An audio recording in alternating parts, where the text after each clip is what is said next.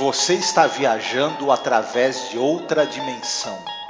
Uma dimensão não só de imagens e sons, mas também da mente. Uma jornada a uma maravilhosa terra, cujas fronteiras são as da fantasia. Há um sinal logo à frente, avisando que sua próxima parada será em Além da Imaginação. Mister, Mister, this is gold here. You gotta have it. You gotta have it. Drive me to town if you give me water. Gold. It's real gold. You can have it. I'll give it to you. I'll give it to you.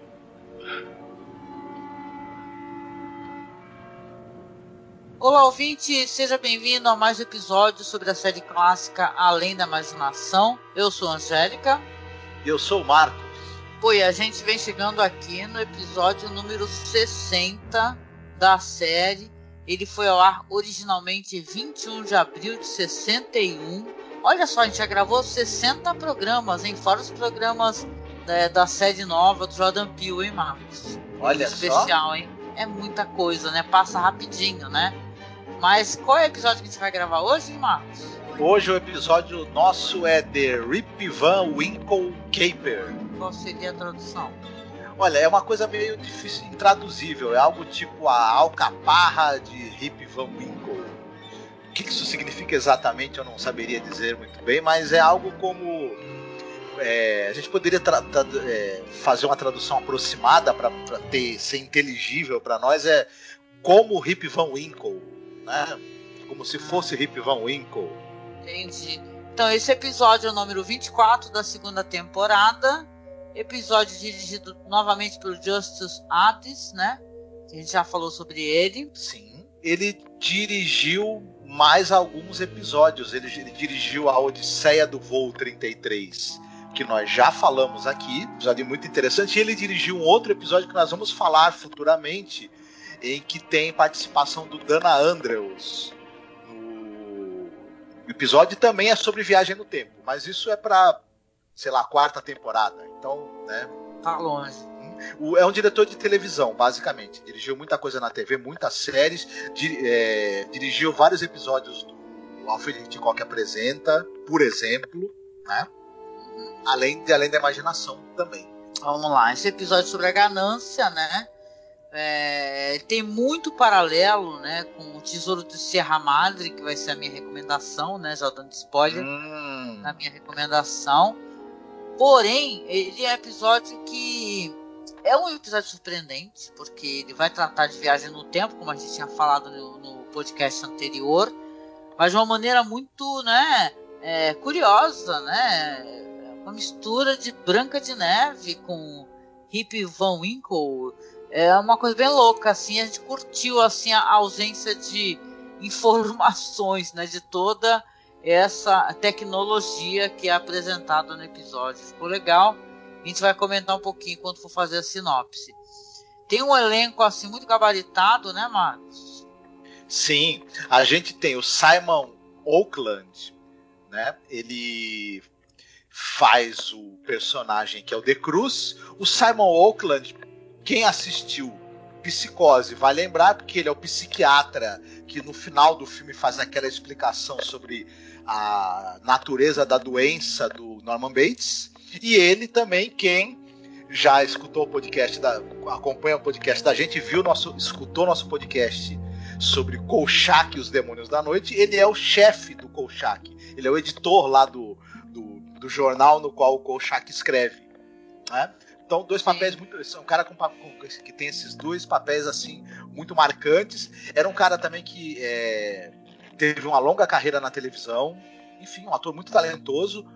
Tem também o Oscar Bereg Jr., que era um ator de origem húngara. Ele aparece num outro episódio muito interessante do da série Além da Imaginação, que é sobre que fala de um, de um criminoso nazista que vai visitar o campo de concentração que já está desativado, né? Que ele comandava, episódio incrível, que também que a gente vai falar mais para frente.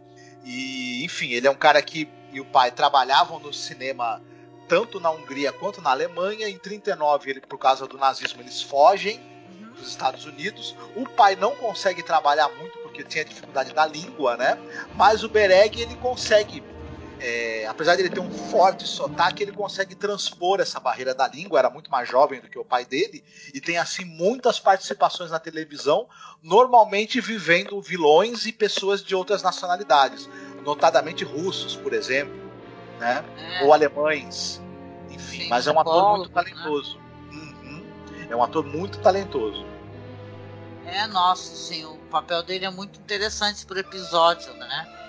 Ele é o, o cara que ele vai acabar no final é, é meio cedendo, né, a toda aquela loucura também, né? Você falou aí do, do, do cara aí, o, que faz o personagem do The Cruz, qual é o nome dele mesmo? É o, o Simon Oakland. Então, esse Simon Oakland, eu gosto muito como ele é, é ele vai de um cara assim desconfiado, inseguro, para um cara totalmente cruel no episódio, assim, é bem interessante assim o personagem dele, sabe? Eu não lembrava que ele tinha participado do Psicose lá do, do Hitchcock, não.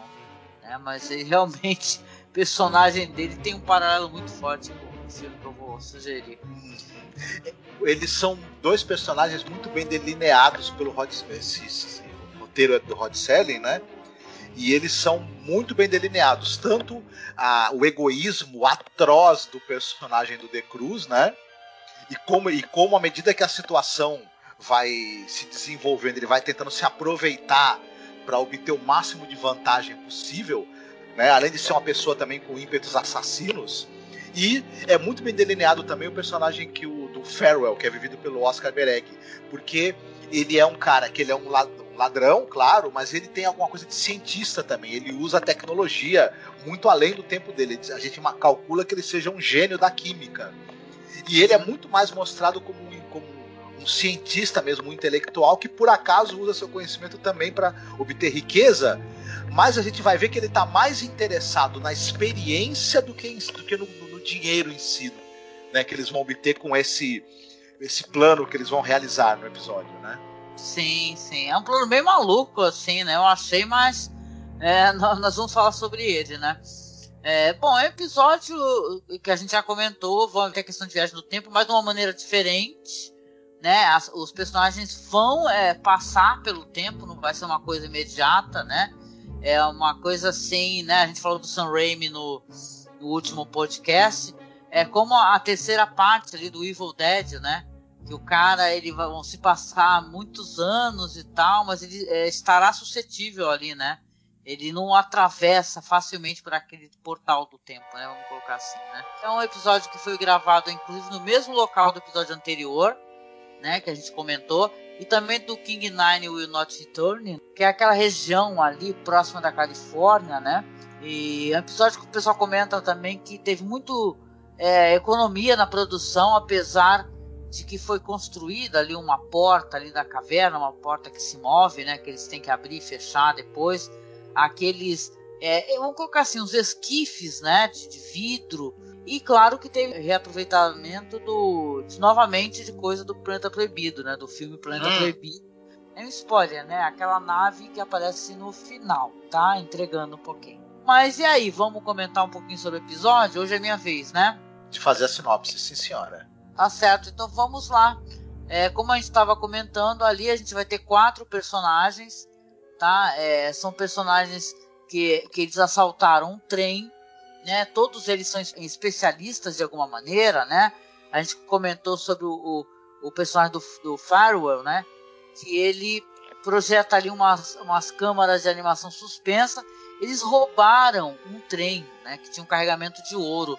Né? E esse cara, ele é um especialista é, em gases tóxicos, né?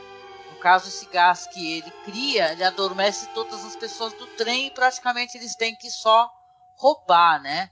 E depois carregar um caminhão. Então o episódio já começa com eles no caminhão, né? Falando como é que eles vão prosseguir com o plano deles, já que eles se deram bem, né? no assalto. Vai ter então ali o, no caso ali o personagem desse, que é o, é o cara que é o chefe, né, praticamente, que está explicando, né, que é o cara que está muito mais interessado é, no que, que vai no que, que vai acontecer, né, que é o Oscar Berez Jr., que é o Farwell, tem o Simon Auckland, que é o The Cruz, que é o no caso ele é o especialista em demolição, né?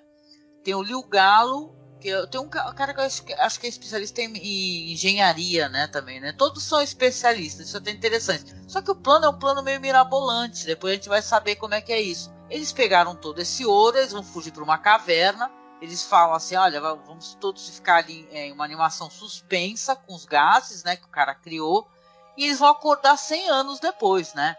Isso daí é, é, é estranho porque, porra, primeiro assim, as pessoas costumam ter ligações, né? familiares, ou, ou mesmo que não tenham familiares, né? Tem qual, quaisquer ligações ali no tempo que elas estão né, inseridas.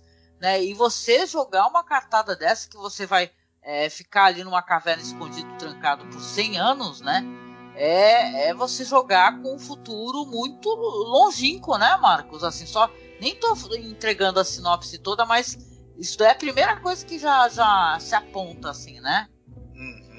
É, é, é muito curioso, assim, e, e assim, é, abusa um pouco da nossa suspensão de descrença, que, por exemplo, um grupo de ladrões, porque o cara é, um, é, é um o Farrell é um cientista, especialista em química, como eles falam, né?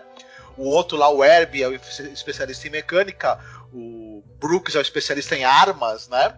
Enfim, o, eles são os três são uma gangue de bandidos e um, o, o, cara que é um pouco diferente é o Farrell. É complicado você.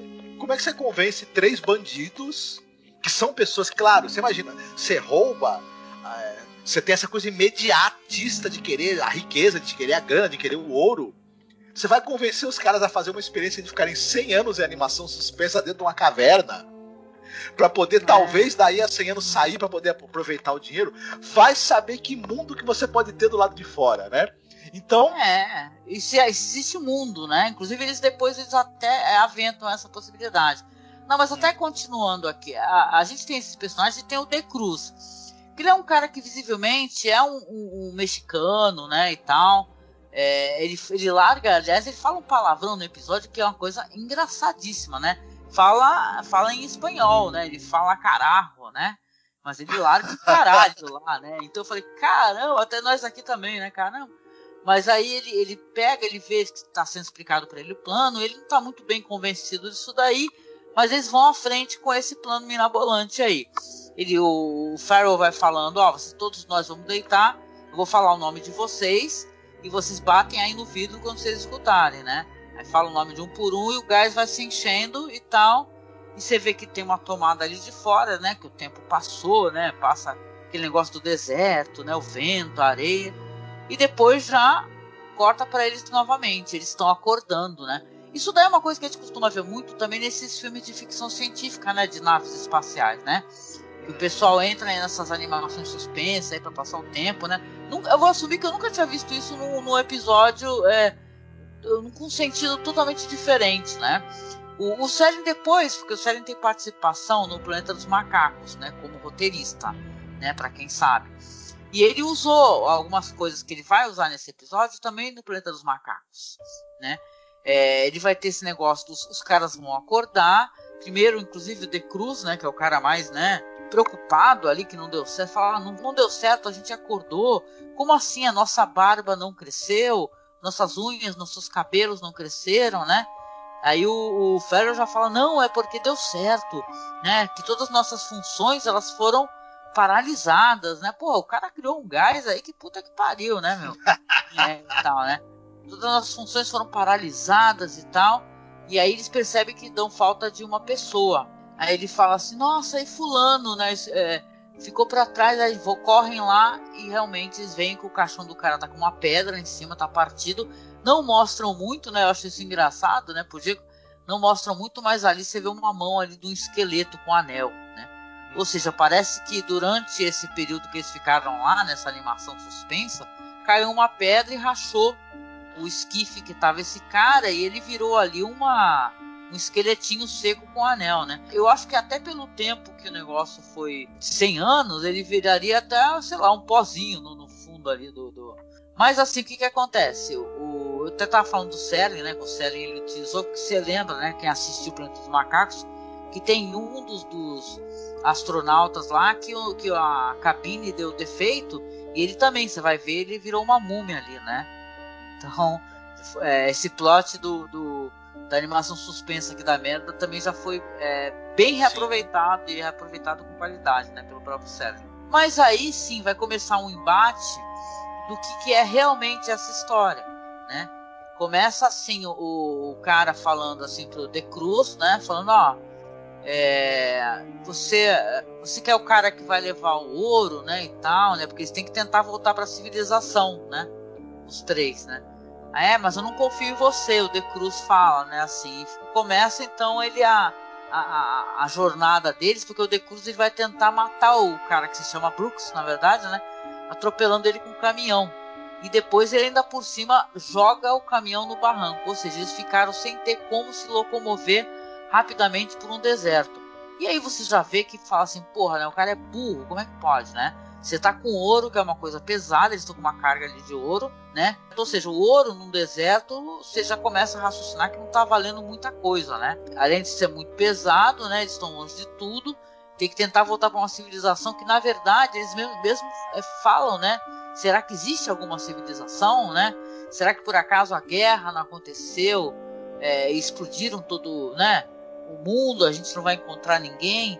Depois o, o Pharaoh fala pro De Cruz Fala assim, ó, é capaz que a gente fique andando aqui e nunca vai encontrar ninguém, né? E assim começa a jornada deles, né, do, do Pharaoh e do The Cruz, para tentar localizar alguém, né? Mas aí vão ter alguns contratempos, né?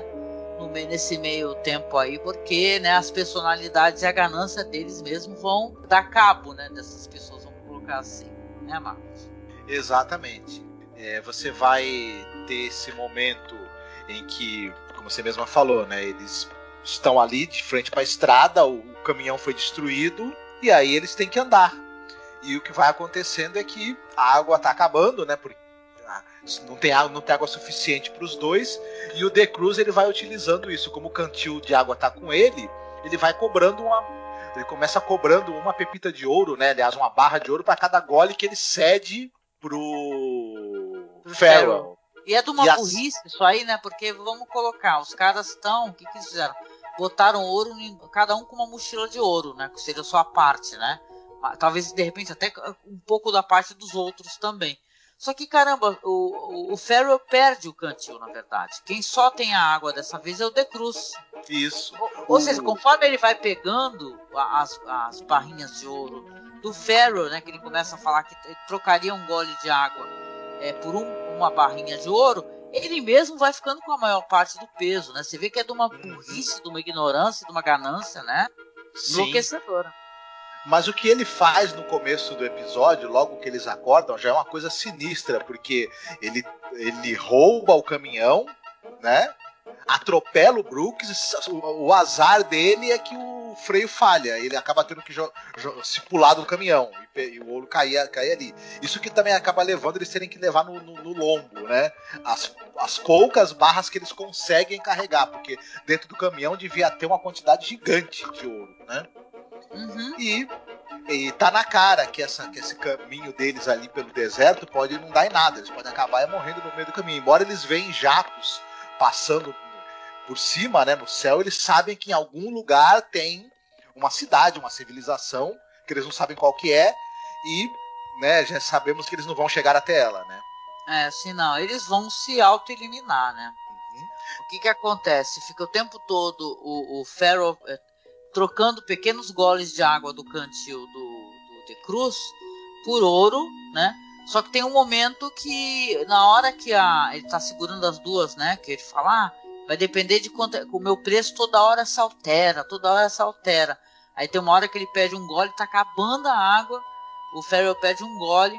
Aí o De Cruz fala assim: É, agora são duas barras, né? E o cara fica segurando a barra na mão. Quando ele tá bebendo e depois o cara se abaixou, não sei, ele começa a arrebentar a cabeça do cara com a, com a barra de ouro, né? Exatamente. E aí é o fim do The Cruz. Ele acaba matando o Cruz, fica sozinho, só que né, ele tá sem água e ele vai tentando caminhar e quando finalmente ele é encontrado por alguém, ele já tá à beira da morte, né? Ele quer oferecer o ouro para é, um, ele é encontrado por um casal que está num veículo espacial ali moderno, né? para época, né? Que é mais um objeto cênico que veio do planeta proibido. E ele oferece pro pessoal, para pro casal que encontra ele, ouro, se eles levarem ele para algum lugar, se arrumarem socorro, mas ele, ele morre antes de poder ser socorrido e o, e o cara ainda fala pra esposa: caramba, ouro não vale mais nada, né? A gente já tem um jeito de fazê-lo, de fabricá-lo, né? Engraçado que você falou do carro, mas o carro é praticamente a última cena que aparece no episódio, né? Porque primeiro você vê que o, o Farrell tá, tá caído, né? Desmaquiaram o cara para ficar com umas bolhas na boca e tudo pelo rosto, né? Ele foi fritado ali no sol, não tem água nenhuma, não consegue nem se mover e tá praticamente morrendo, né? Ele tá agonizando. Sim. E ele vê uma sombra assim na, acima dele.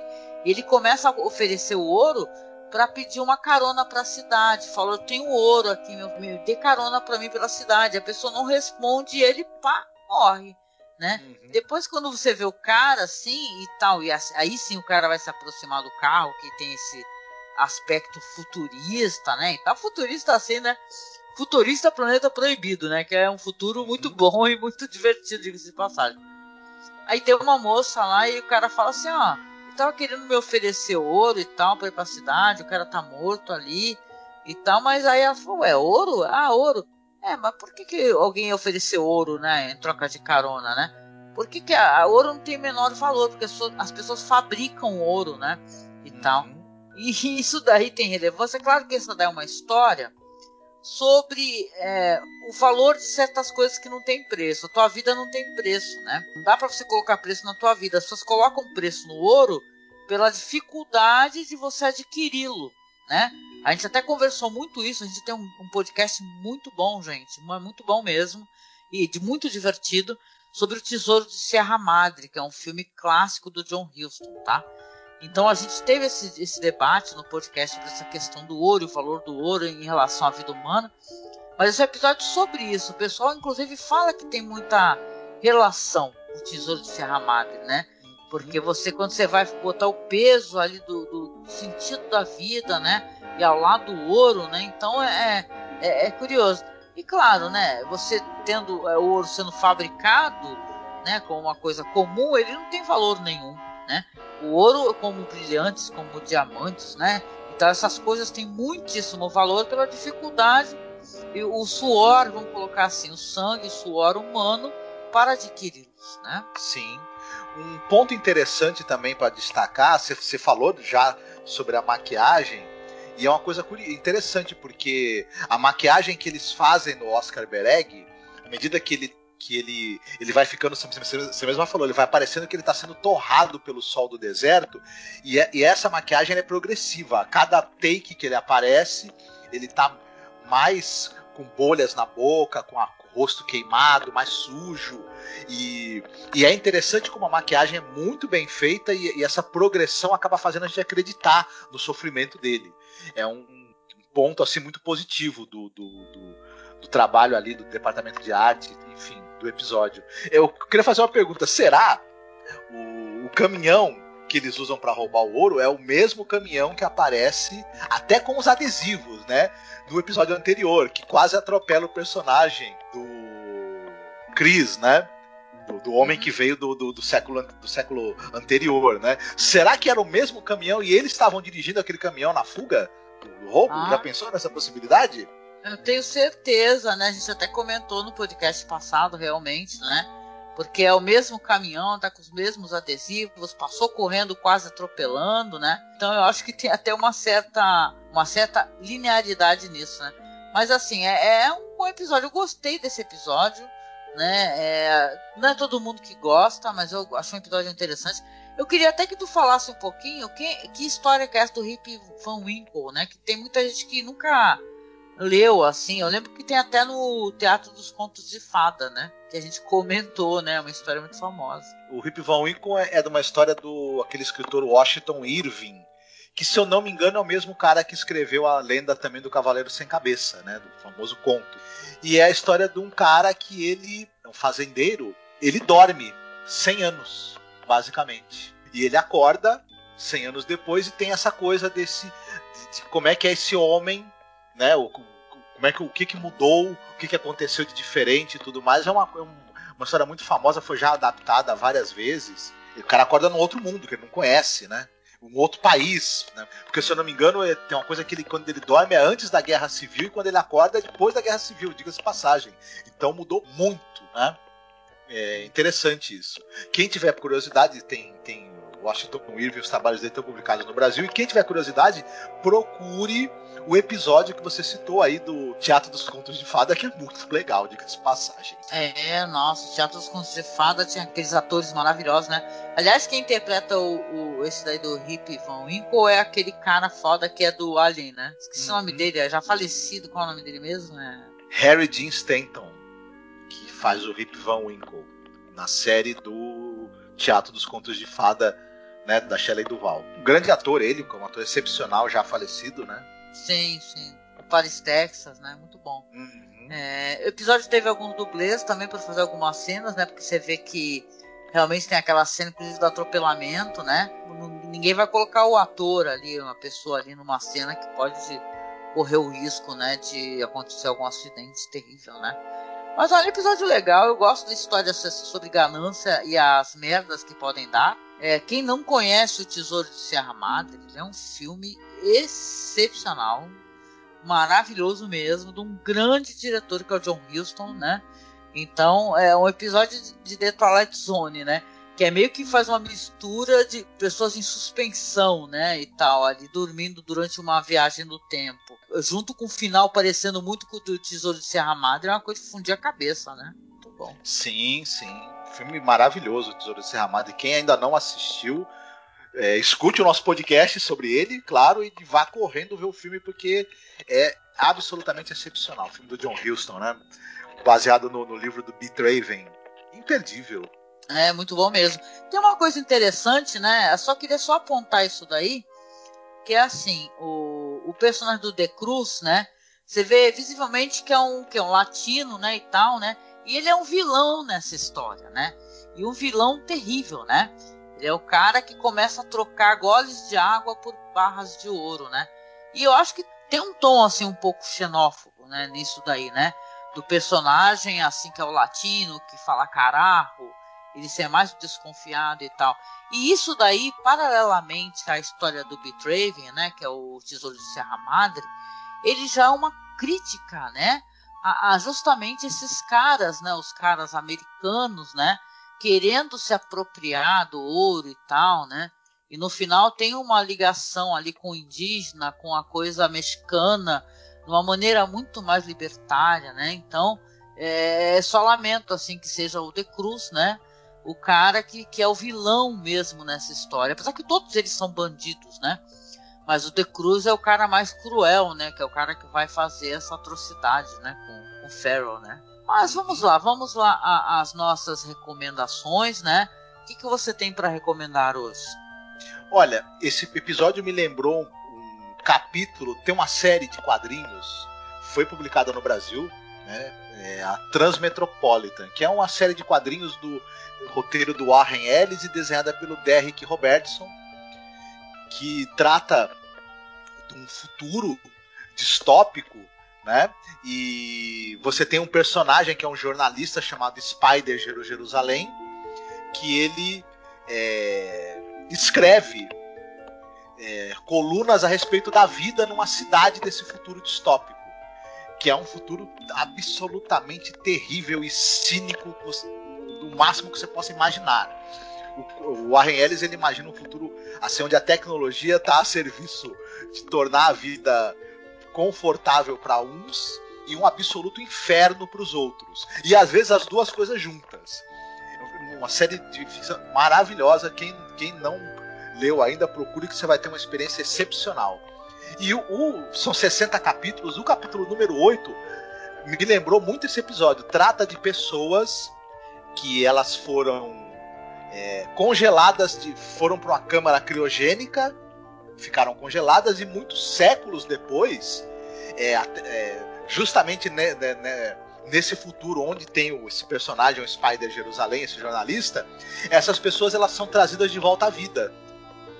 Só que o que acontece? Elas enquanto eram vivas, eram pessoas que tinham dinheiro, que tinham posses, conseguiram pagar um congelamento criogênico para esperar um futuro onde elas pudessem ser ressuscitadas. Só que você renasce, você não tem mais dinheiro, o dinheiro que você tinha não vale mais nada, você não não conhece a tecnologia, não conhece nada da, da, da sociedade como ela é nessa época, e essas pessoas que foram ressuscitadas, elas acabam virando mendigos, prostitutas, elas acabam virando párias totais na sociedade ou acabam se matando. É, é muito interessante. É, de todos os, os, os, os, episódios dessa série de quadrinhos, né, dos 60 episódios, esse talvez seja um dos mais interessantes e mais bem escritos e mais pungentes. Vale muito a pena ler a série toda, mas em especial esse volume 8. Que uhum. é assim, muito, muito bacana mesmo. E me lembrou muito esse episódio sobre certos aspectos, né? Ah, legal. Eu fiquei muito curiosa quando você tinha comentado comigo em off, né? Eu não cheguei a ler o Transmetropolitan, mas eu tenho que ler, gente. Preciso é, tornar, fazer algumas leituras aí que são muito necessárias, né? Então eu vou ver se eu dou uma providenciada, tá? E claro, se eu conseguir arrumar esse número especificamente, eu também deixo na publicação, tá? É só você acessar a postagem logo abaixo aí no, no YouTube ou então lá no nosso site, tá? Mas boa recomendação, vamos lá. É, pois é, eu falei tanto do Tesouro de Serra Madre, claro que é a minha recomendação. Ele é um filme, é um filme de 1948, dirigido pelo John Huston. A gente já comentou, baseado no romance do Beat Raven, tá, de 1927, do mesmo nome.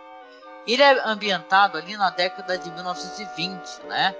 Aonde você vai ver ali uma situação econômica desesperada de alguns homens, né? Tem o Dobbs, que é interpretado pelo Humphrey Bogart, o, o Bob Curtin, que é o Tim Holtz, e vai se juntar ali ao veterano, né, o Howard, que na verdade é o pai do diretor, é o Walter Houston, né, que é uma história fantástica, né? Eles estão trabalhando ali no México, né, naquela região ali do estado de Durango, né? Eu acho que a cidade é Tampico, né?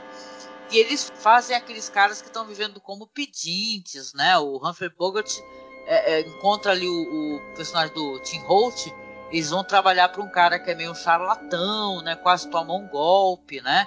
E são pessoas assim, são americanos que estão em outro país e vivendo em extrema pobreza. Estão fazendo ali uma, é, serviços ali por qualquer valor. Vão encontrar esse personagem aí, esse senhor, e que dá uma dica para eles que tem como fazer a prospecção de ouro, né? Você é, é cavar ali, que prospecção de ouro é aquele negócio, você vai passar no rio, inclusive aquelas peneiras que eles têm lá, né? E encontrar as pepitas de ouro e tal, né? Coisa que já está tão reproduzido nos desenhos. E o que vai acontecer com essa história é uma história muito parecida aqui com o episódio que a gente comentou, que vai ser um episódio de extrema ganância, né? De loucura, né? Mas com pontos assim de beleza inacreditáveis, assim, porque o personagem do Walter Houston, é que é o Howard, ele é um personagem incrível, né? Vai ter um momento que ele vai se encontrar ali com os, com os indígenas e tal, já então todos catequizados, ele vai salvar uma criança, né? Vai ter a ascensão da loucura ali do Dobbs, né? Olha, isso sem brincadeira, escutem o podcast que nós gravamos. Eu vou deixar aqui na publicação, porque ele é muito bom. Gravou eu, você, né, Marcos? O Douglas, o Alan, o Paulo, todos os amigos com os quais a gente grava já fazem muitos anos, né? Então é, foi um episódio divertido, a gente deu risada, a gente se emocionou, né? Porque o filme tem isso, ele te emociona também, não é só uma história de loucura, né? Toda aquela trajetória é uma trajetória muito humanista, né? Essa história do Betraven tem, né, Marcos? Sim, sim. É um filme maravilhoso mesmo, um clássico com C maiúsculo e vale muito a pena escutar o podcast que a gente fez também, até porque tem convidados assim excelentes. Então, excelente indicação sua, viu? Deu vontade de rever o filme, inclusive. Né? Ai, que vontade, cara. Vamos fazer isso, pô. Muito bom, cara. Então, a gente vem chegando aqui no final do nosso podcast, né? Onde a gente comentou sobre um episódio muito interessante de Além da Imaginação. Agradecer a você, claro, Marcos, né, por mais esse programa aqui contigo. E agradecer a você, ouvinte, né? estamos juntos nessa daí, né? Passando aí por tempos muito estranhos, né? Que estamos vivendo. Se você estiver escutando esse podcast no futuro, espero que as coisas sejam bem melhores, né? Mas a gente, né, vamos assistir e vamos debater, né? Cultura é sempre bom, inclusive, para poder arejar a nossa mente. E, claro, se você quiser, é, acesse lá, por favor, a nossa página no Facebook, que é masmorracine. Nós temos nosso grupo que é o Fãs de Além da Imaginação, tá? Que você pode entrar lá para debater os episódios conosco. Temos lá o nosso perfil no Twitter, que é cast, e também o nosso perfil no Instagram, que é masmorracine. Lembrando no final que, claro, você pode nos apoiar, se você puder, também, claro, né? Nós temos lá a nossa conta no Padrim e também no Colabora aí. Você consegue doar qualquer valor para a gente, nos ajuda a pagar o nosso servidor, né, onde a gente mantém os nossos podcasts, né?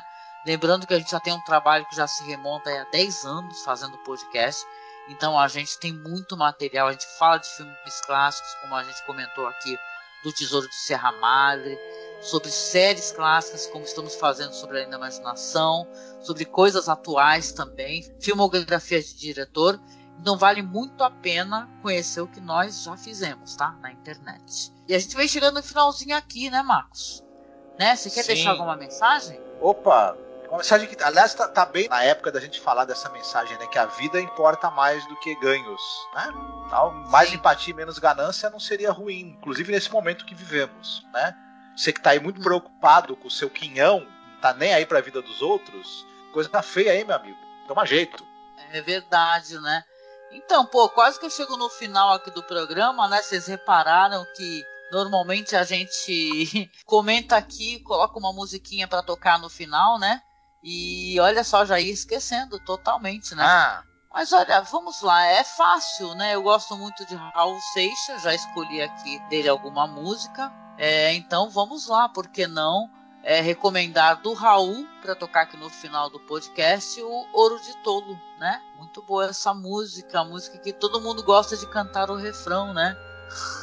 Eu também acho. Eu adoro essa música. É muito boa, né?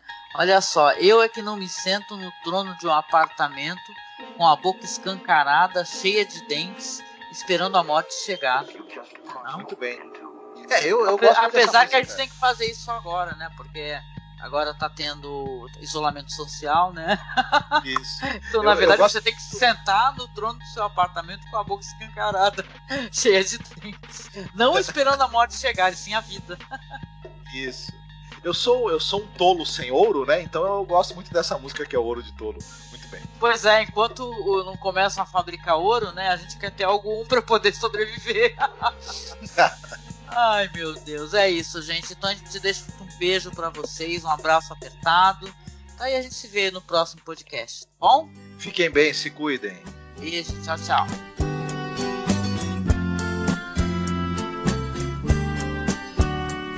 Eu devia estar contente porque eu tenho um emprego, sou dito cidadão respeitável e ganho 4 mil cruzeiros por mês. Eu devia agradecer ao Senhor por ter tido sucesso na vida como artista. Eu devia estar feliz porque consegui comprar um Corcel 73. Eu devia estar alegre e satisfeito por morar em Ipanema depois de ter passado fome por dois anos aqui na cidade maravilhosa. Ah, eu devia estar sorrindo e orgulhoso por ter finalmente vencido na vida, mas eu acho isso uma grande piada e um tanto quanto perigosa. Eu devia estar contente por ter conseguido tudo que eu quis, mas confesso até estalhado que eu estou decepcionado. Porque foi tão fácil conseguir, agora eu me pergunto e daí? Eu tenho uma opção de coisas grandes para conquistar e eu não posso ficar aí parado. Eu devia estar feliz pelo Senhor ter me concedido o domingo pra ir com a família no jardim zoológico da pipoca aos macacos.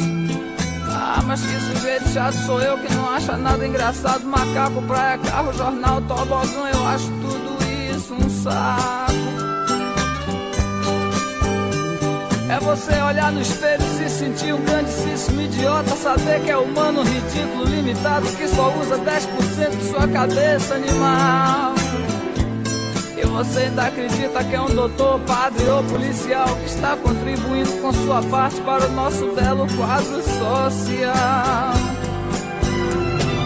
Eu que não me sento no trono de um apartamento com a boca escancarada, cheia de dentes, esperando a morte chegar. Porque longe das cercas embandeiradas que separam quintais, no cume calmo do meu olho que vê, assenta a sombra sonora do disco voador. Eu é que não me sento no trono de um apartamento com a boca escancarada, cheia de dentes, esperando a morte chegar. Porque longe das cercas embandeiradas que separam quintais, no cume calmo do meu olho que vê, assenta a sombra sonora de um disco voador.